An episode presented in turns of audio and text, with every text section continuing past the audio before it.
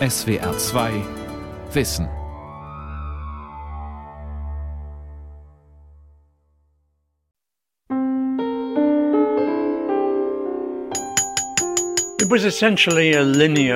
Im Grunde war es damals noch eine lineare Geschichte. Eine Art war entweder ein menschlicher Vorfahr, ein Nachkomme oder beides. Unten im Stammbaum standen die Vorfahren und oben die modernen Menschen als reine Nachkommen. Früher war die Rekonstruktion der Menschheitsgeschichte übersichtlich. Diese Zeiten sind dank vieler neuer Fossilienfunde vorbei. Diese einfache Geschichte, sozusagen von den Vormenschen über die Urmenschen zu den Frühmenschen und dann Neandertaler und dann Menschen, so einfach ist die Geschichte nicht. Die Entwicklung der Menschheit war viel komplizierter, als Wissenschaftler jahrzehntelang angenommen hatten. Clearly, it is not simply a story happening in one place at one time. Woher stammen unsere Vorfahren? Neue Fossilienfunde und was sie bedeuten. Eine Sendung von Michael Stang. Im Mai 2017 sorgte die Ankündigung einer Pressekonferenz für Aufsehen. Die Universität Tübingen in ihrer zunächst unter Sperrfrist gehaltenen Pressemitteilung vorab. Ältester Vorfahr lebte möglicherweise in Europa. Forscher finden Hinweise auf 7,2 Millionen Jahre alte Vormenschenart vom Balkan. Neue Hypothese zum Ursprung des Menschen. Der Andrang bei der Pressekonferenz war groß. Fernsehteams stürzten sich regelrecht auf einen Zahn und einen Unterkiefer, die die Wissenschaftlerin Madeleine Böhme präsentierte. Die Fossilien könnten, so die neue These, den Stammbaum des Menschen verändern. Das Besondere, Beide Funde aus der ganz frühen Zeit des Menschen stammen aus Europa, der Unterkiefer aus Griechenland, der Zahn aus Bulgarien. Beide haben die Forscher einer neuen Vormenschenart zugeschrieben, die sie Grecopithecus freibergi genannt haben die Professorin gab zahlreiche Interviews. Die Geschichte muss sicherlich momentan noch nicht umgeschrieben werden, aber mit einer Fußnote zu ergänzen, dass es bei dieser Trennung vom Schimpanse und Menschen möglicherweise nicht Afrika war, das wäre schon sinnvoll. Viele Medien berichteten über die Pressekonferenz. Nicht nur Dreisat, MDR und BR, sondern auch große Printerzeugnisse wie FAZ, Die Zeit, Fokus oder Bild – die medial geschickt aufbereitete Geschichte der Universität Tübingen schaffte es auch in viele Medien, die eher selten über neue Erkenntnisse aus Forschung und Wissenschaft berichten.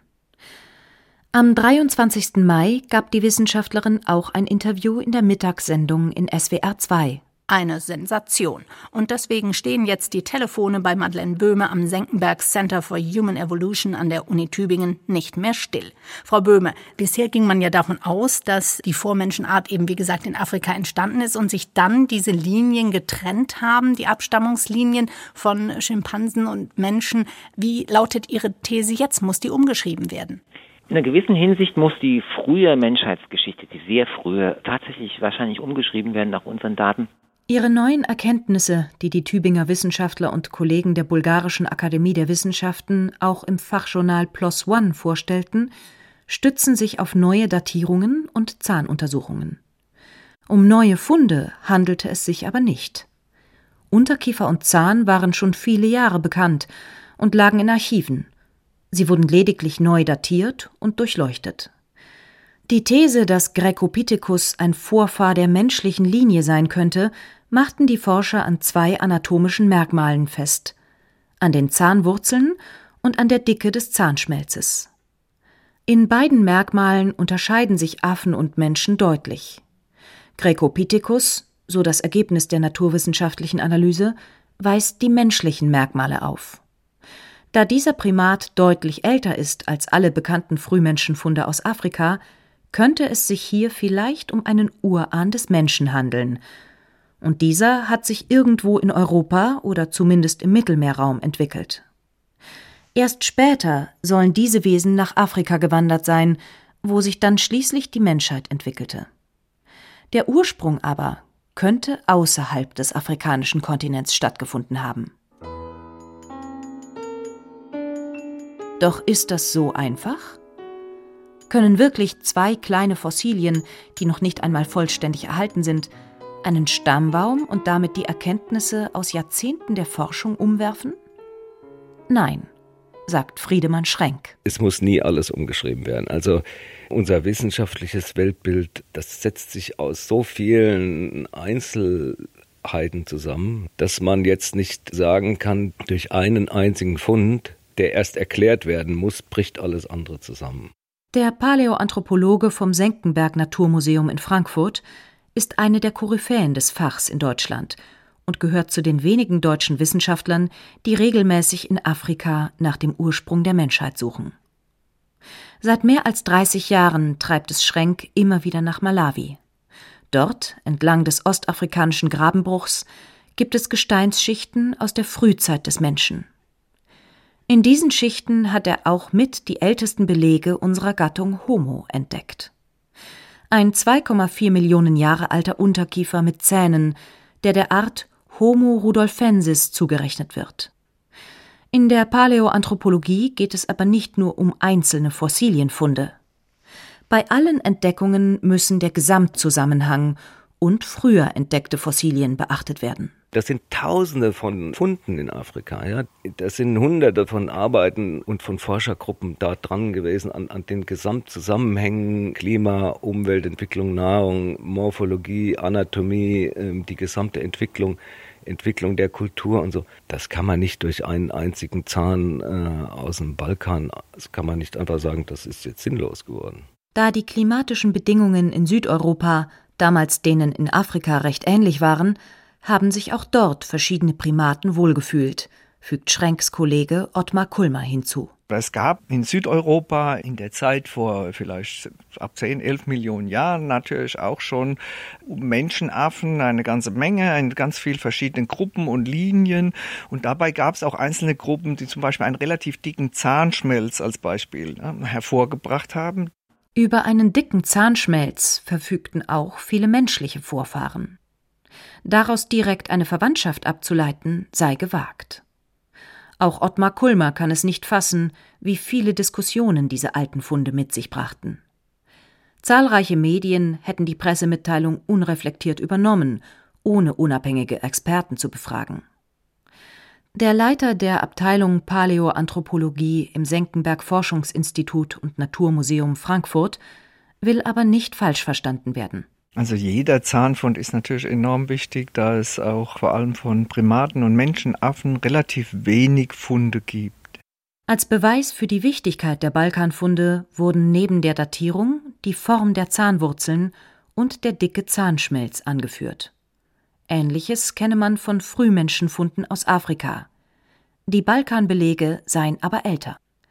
Ottmar Kulmer winkt ab. Nun ja, ich denke, dass man äh, mit Zahnfunden, mit Einzelzahnfunden extrem vorsichtig sein sollte. Die Bezahnung ist von ihrer Evolution her äh, sehr flexibel und da gibt es auch sehr viele Parallelentwicklungen von Einzelmerkmalen und so weiter. Also jetzt von Einzelzahnfunden ein äh, solches Statement abzuleiten, würde ich also ein bisschen weit hergeholt halten. Geht man der Frage nach, wie es zur Entwicklung der Vorfahren des Menschen kam, muss man in sieben Millionen Jahre alten Gesteinsschichten suchen. In den vergangenen Jahren habe sich gezeigt, dass es viele sogenannte Parallelentwicklungen gab, erläutert Friedemann Schrenk. Bestimmte anatomische Strukturen sind an verschiedenen Orten in einem ähnlichen Zeitraum entstanden. Zwar sei dies in der Zoologie bei vielen Tierarten bekannt, bei der Beschreibung menschlicher Vorfahren werde dieser Aspekt häufig vernachlässigt. Ähnlichkeiten sind möglich, müssen aber nicht auf eine Verwandtschaft hindeuten. Dass Menschenaffen aus Afrika nach Europa eingewandert sind, ist schon seit langem bekannt. Dass sie auch wieder ausgestorben sind, ebenfalls.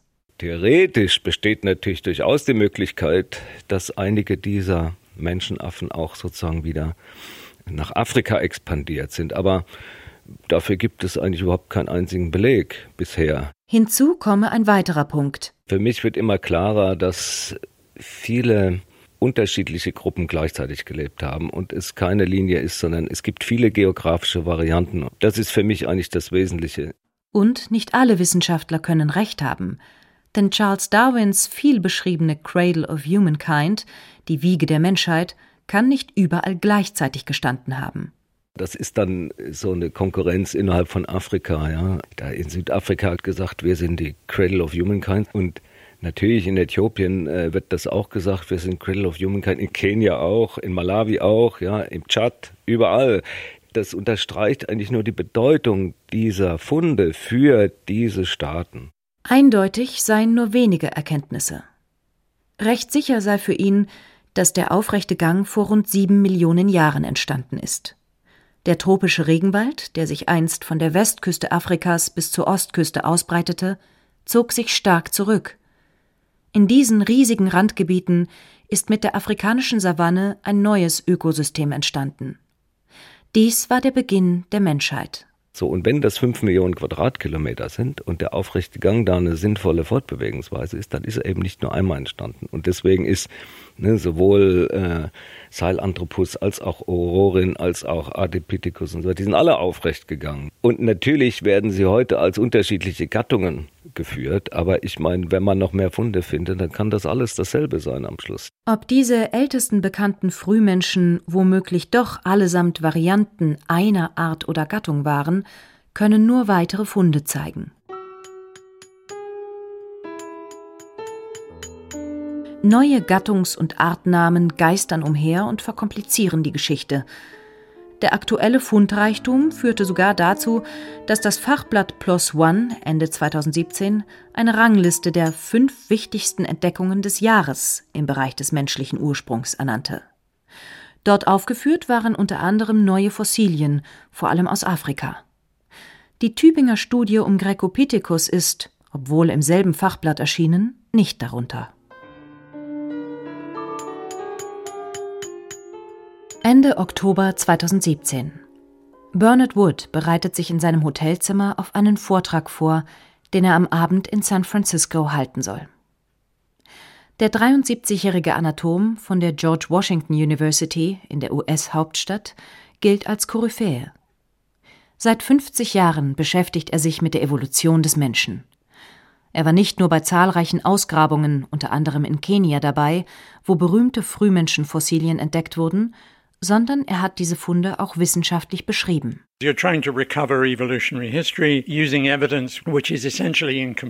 Man versucht, die Geschichte der Menschheit zu rekonstruieren, hat dazu aber nur Beweise, die alles andere als vollständig sind. Das sei zu Beginn seines Studiums 1966 noch anders gewesen. Damals waren nur wenige Frühmenschenarten bekannt. Alles war übersichtlich und einfach. It didn't stop das hielt die Experten 1966 aber nicht davon ab, umfassende Hypothesen zur Evolution des Menschen aufzustellen, von denen wir heute wissen, dass sie alle falsch waren. Die waren aber nicht falsch, weil das damals alles Idioten waren, sondern weil wir heute mehr Informationen zur Verfügung haben. Damals hieß es, der früheste Vertreter der echten Menschen war Homo habilis. Aus dieser Menschenart ging Homo erectus hervor, der als Vorgänger des Homo sapiens gilt. Doch diese übersichtlichen und geradlinig verlaufenden Theoriegebäude, die im Bild vom Stammbaum des Menschen mündeten, sind veraltet. Heute müssen Paläoanthropologen auch die stetig präziser werdenden Erkenntnisse aus der Geologie und der Geographie mit den Fossilienfunden in einen Zusammenhang bringen. Und sie müssen in großen Zeiträumen denken, da Veränderungen in der Anatomie genauso wie große Wanderungsbewegungen nicht in kurzen Sprüngen erfolgen. Die Entstehung einer Art passiert nicht plötzlich, sondern es ist ein Prozess, der von vielen Dingen abhängt und alles andere als einfach ist. Es ist nur natürlich, dass wir einfache Antworten auf komplizierte Probleme erhalten wollen. Zu Beginn seiner Karriere sei es noch undenkbar gewesen, dass mehrere Frühmenschenarten parallel gelebt haben, erzählt Bernard Wood. Jahrzehntelang galt die Lehrmeinung, dass es immer nur eine Menschenart gegeben hat, so wie es heute der Fall ist. Eine primitive Anatomie deutete auf einen alten Vorfahren hin, moderne anatomische Merkmale konnten nur von einem Nachfolger stammen. Doch diese Wissenschaft wurde eines Besseren belehrt. Entdeckungen sehr unterschiedlicher Fossilien, die aus derselben Zeit stammten, machten manchen Experten teilweise schmerzhaft deutlich, dass sie falsch gelegen hatten. Der Stammbaum wurde zum wild verzweigten Stammbusch. Vor der Entstehung der Gattung Homo gab es diverse Urmenschen, die aufrecht gingen. Doch wer war jetzt der eine und einzige Urahn? Derzeitigem Wissensstand nach war es die Gattung Australopithecus, aus der vor zwei bis drei Millionen Jahren die ersten Vertreter der Gattung Homo hervorgingen. Ob es Australopithecus afarensis war, zu der auch die berühmte Lucy aus Äthiopien gehört, darüber streiten Experten seit Jahrzehnten. Und selbst heute, wo es manchen Wissenschaftlern zufolge rund zwei Dutzend Menschenarten gegeben haben soll, die in diesem Stammbaum ihren Platz finden müssen, sei es denkbar, dass vieles noch überhaupt nicht bekannt ist. Wenn man alle Ausgrabungsstätten in Ostafrika nimmt, in denen Fossilien von Frühmenschen gefunden wurden, und dann alle Gegenden mit solchen Funden im Süden Afrikas und jene Kandidaten aus dem Tschad, dann sind das gerade einmal drei Prozent der Landfläche des Kontinents. Bedeutet das, dass diese Gegenden die einzigen waren, in denen unsere Vorfahren gelebt haben? Nein. Zwar wurden viele Fossilien in Tälern oder Höhlen gefunden, aber das sind sicher nicht die einzigen Plätze, an denen sich unsere Vorfahren herumgetrieben haben, so Bernard Wood. So kommt es, dass manche Funde zumindest einige Experten auf dem falschen Fuß erwischen. Dazu gehörte im vergangenen Jahr die Bekanntgabe, dass sich die Art Homo sapiens, zu der alle heute lebenden Menschen gehören, schon früher entwickelt hat als bislang bekannt. Im marokkanischen Jebel Irhut waren Fossilien gefunden worden, die rund 300.000 Jahre alt sind.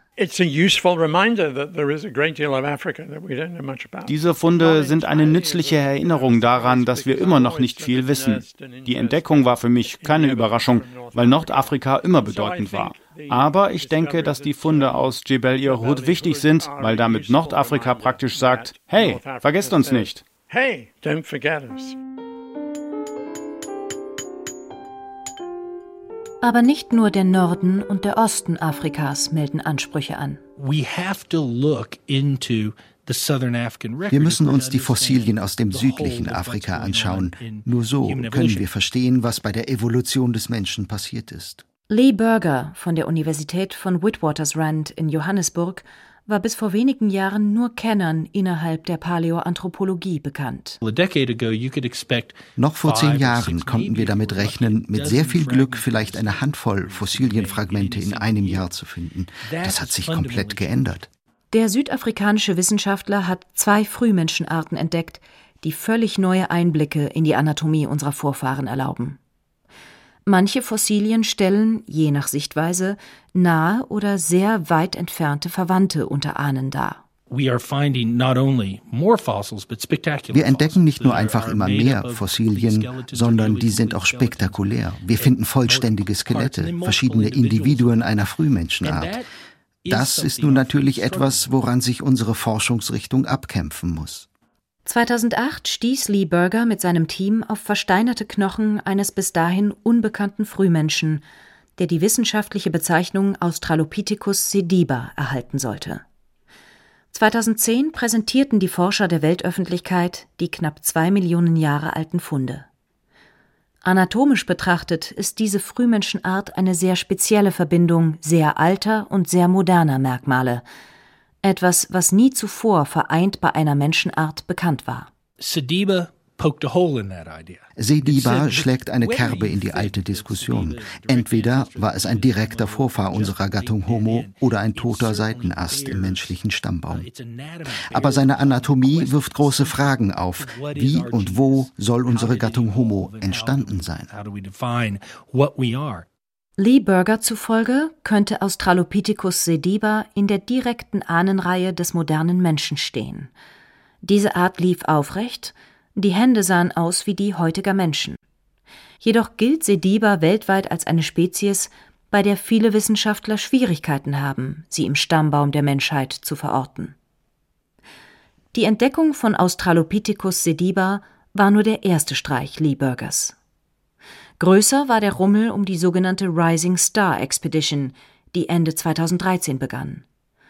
In unterirdisch weit verzweigten Höhlensystemen entdeckten die Wissenschaftler 1200 Knochenfragmente. Weitere Grabungen folgten. Mittlerweile wurde eine zweite Höhle mit noch mehr Knochen entdeckt. 2015 wurden die Gebeine von 15 Individuen nachgewiesen, weswegen dieser Fund die bislang größte Ansammlung von Belegen für eine frühe Menschenart ist. Ihr Name Homo naledi. Wir finden nicht mehr nur Dutzende Fossilien, sondern Hunderte, vielleicht auch Tausende. Wir haben mehr Fundmaterial, als wir bearbeiten können.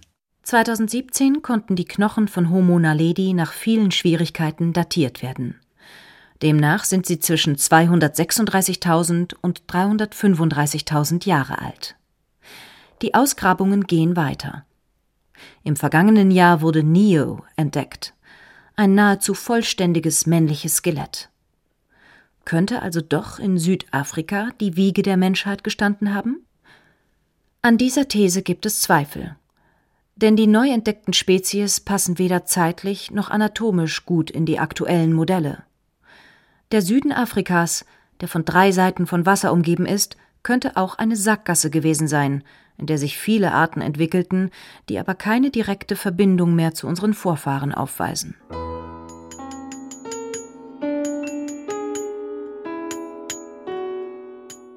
Gibt es nur noch ergänzende Erkenntnisse und am großen Bild wird nicht mehr gerüttelt? Nicht ganz. Wenn man Paläoanthropologen fragt, welcher Fund die größte Überraschung war, dann sagen die meisten Homo floresiensis. Vertreter dieser Menschenart waren 2003 gefunden und ein Jahr darauf öffentlich präsentiert worden. Das Erstaunliche, diese Menschenvertreter waren nur rund einen Meter groß und lebten den ersten Datierungen nach noch bis vor 13.000 Jahren auf der indonesischen Insel Flores, also noch lange nachdem die Neandertaler ausgestorben waren. Niemand hatte eine plausible Erklärung dafür, wie das alles zusammenpasst. Mehrere Jahre sollten vergehen, bis neue Datierungen die Fachwelt etwas beruhigten. Die Knochen waren doch älter, 60.000 Jahre alt. Strittig war weiter die Anatomie. Waren es kranke Individuen? Nein, sagte als eine der ersten damals Dean Falk. Ja, es war ein sehr glücklicher Zufall für mich, dass ich eingeladen wurde, die Abgüsse des Schädelinneren und damit das Gehirn von Homo floresiensis zu untersuchen, die man ja auch als Hobbits bezeichnet. Die Paläoneurologin von der Florida State University in Tallahassee konnte keine Hinweise erkennen, dass hier eine krankhafte Veränderung vorlag, die vielleicht zu einer Mikrozephalie geführt habe. Viele Studien folgten, doch es dauerte lange, bis die meisten Wissenschaftler anerkannt haben, dass noch bis vor 60.000 Jahren eine sehr kleine Menschenart in Indonesien lebte. Mittlerweile konzentrieren sich viele Forscher darauf, wann und wie diese Wesen nach Flores kamen. Das Feld der Kollegen, die die Hobbits als Menschenart anerkennen, teilt sich in zwei Lager. Es geht um die Frage, ob die Vorfahren der Hobbits schon sehr klein waren, als sie auf die Insel kamen, oder erst nach ihrer Ankunft auf Flores so winzig wurden aufgrund der sogenannten Inselverzwergung. Mit den Hobbit-Fossilien rückten plötzlich wieder alte Homo erectus-Funde aus Java in den Fokus. 1891 waren dort in Indonesien erste Fossilien aufgetaucht. Bis heute ist unklar, in welche Richtung, wann und wie die Ausbreitung dieser menschlichen Vorfahren verlief. Also, Und auf Java lebten damals ja auch Vertreter von Homo erectus. Java ist gar nicht so weit von Flores entfernt. Ich würde zu gerne einmal ein vollständiges Skelett von Homo erectus aus Java sehen. Das wäre wirklich interessant und täte vermutlich der ganzen Debatte gut. Die Diskussionen um Hobbits oder seltsame Affen aus dem Balkan haben auch ihr Gutes, findet der Frankfurter Paläoanthropologe Friedemann Schrenk. Sie zwingen alle Experten dazu, ihre Modelle und Hypothesen zu überdenken und bei Bedarf anzupassen. Da kommt jetzt die geografische Variante dazu. Die hat man eigentlich nie so wirklich bedacht. Man hat immer nur zeitlich gedacht. Wo ist der Ursprung? Was kommt dann? Und so. Und jetzt stellen wir fest, es gibt also eine geografische Information, die dann auch kleinräumig wirksam ist. Also zum Beispiel die Frage, gibt es immer nur out of Africa oder gibt es auch sozusagen zurück nach Afrika? Kann durchaus sein, wissen wir nicht. Man müsse sich Optionen offen halten, denn die Beweise, die sie als Wissenschaftler für ihre Thesen zur Verfügung haben, sind oft nur bruchstückhaft erhalten. Zudem sind Knochen nur ein Teil eines Organismus. Liegen sie Jahrmillionen in der Erde, sind die Aussagemöglichkeiten beschränkt. Die Hochrechnung, dass alle 100 Menschengenerationen nur ein Knochenfragment zur Rekonstruktion der menschlichen Entwicklung zur Verfügung steht, zeigt, wie schwierig das ist. Daraus Wanderungsbewegungen zu erarbeiten, ist und bleibt eine Rechnung mit vielen Unbekannten. Gibt es immer nur sozusagen into Asia oder gibt es auch out of Asia, also zum Beispiel im Kaukasus? Es könnte durchaus sein, dass sozusagen eine Besiedlung von Europa ja, auch vom Kaukasus ausgegangen ist. Dass Asien bald wieder verstärkt in den Fokus der Frühmenschenforschung rücken könnte, davon geht auch der US-Anatom Bernard Wood aus. Denn gerade auf diesem Kontinent gebe es noch viele weiße Flecken. Es sei möglich, dass eine Frühmenschengattung wie Australopithecus Afrika verließ und sich unsere Gattung Homo außerhalb des Kontinents entwickelt hat. Bis heute gebe es dafür aber keine Beweise. Wissenschaftler sollten die Annahme, dass alles in Afrika seinen Anfang nahm, nicht in Stein meißeln, denn so würden Erkenntnisse nie in Frage gestellt. Man muss auch bedenken, dass es bisher nur wenige Fossilien etwa aus Indien gibt, und gerade aus dieser Ecke der Welt wissen wir fast nichts. Dort muss es aber auch Fossilien geben. Sie wurden bislang jedoch nicht gefunden.